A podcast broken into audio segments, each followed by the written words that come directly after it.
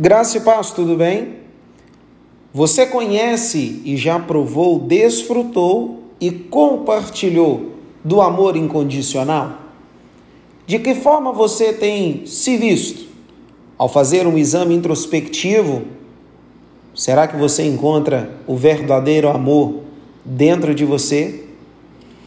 Oséias capítulo 1, versículo 3 diz: E foi-se e tomou a Gomer, filha de Diblaim, e ela concebeu e lhe deu um filho. Ora, certamente você já ouviu falar sobre a história do profeta Oséias, o homem a qual Deus o designou aí a um prostíbulo para se casar com uma prostituta. Oséias sabia de antemão que Gomer, sua esposa, seria infiel e que sua vida de casado seria um paralelo do relacionamento de Deus com a sua obstinada nação de Israel. Todavia, Gomer não tinha essa perspectiva mais profunda. Então, o que ela pensava ou sentia? Qual foi a reação dessa mulher quando o homem santo tirou-a da vida de prostituição e tornou ela como esposa? Ela não desperdiçou tempo testando os limites do amor de Oséias.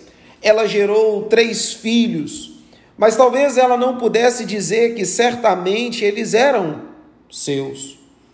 Durante sua infidelidade, ela aparentemente vendeu-se como escrava ou tornou-se esposa de outro homem para sobreviver. Mas Oséias foi lá e comprou ela de novo da escravidão. Será que essa segunda chance significou algo para Gomer? Não sabemos ela deve ter ficado surpresa com o amor sem ressentimentos de alguém com seu histórico de vida. Provavelmente chegamos mais perto de sentir o que Gomes sentiu naqueles momentos que agimos infielmente para com Deus. Todavia, Ele continua a derramar seu amor sobre nós.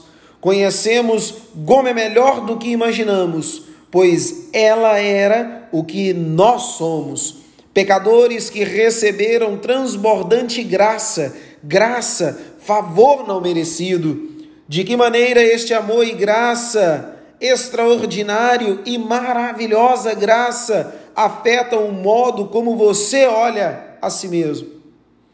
Deus não nos ama porque somos dignos, mas apesar da nossa indignidade, Ele nos ama.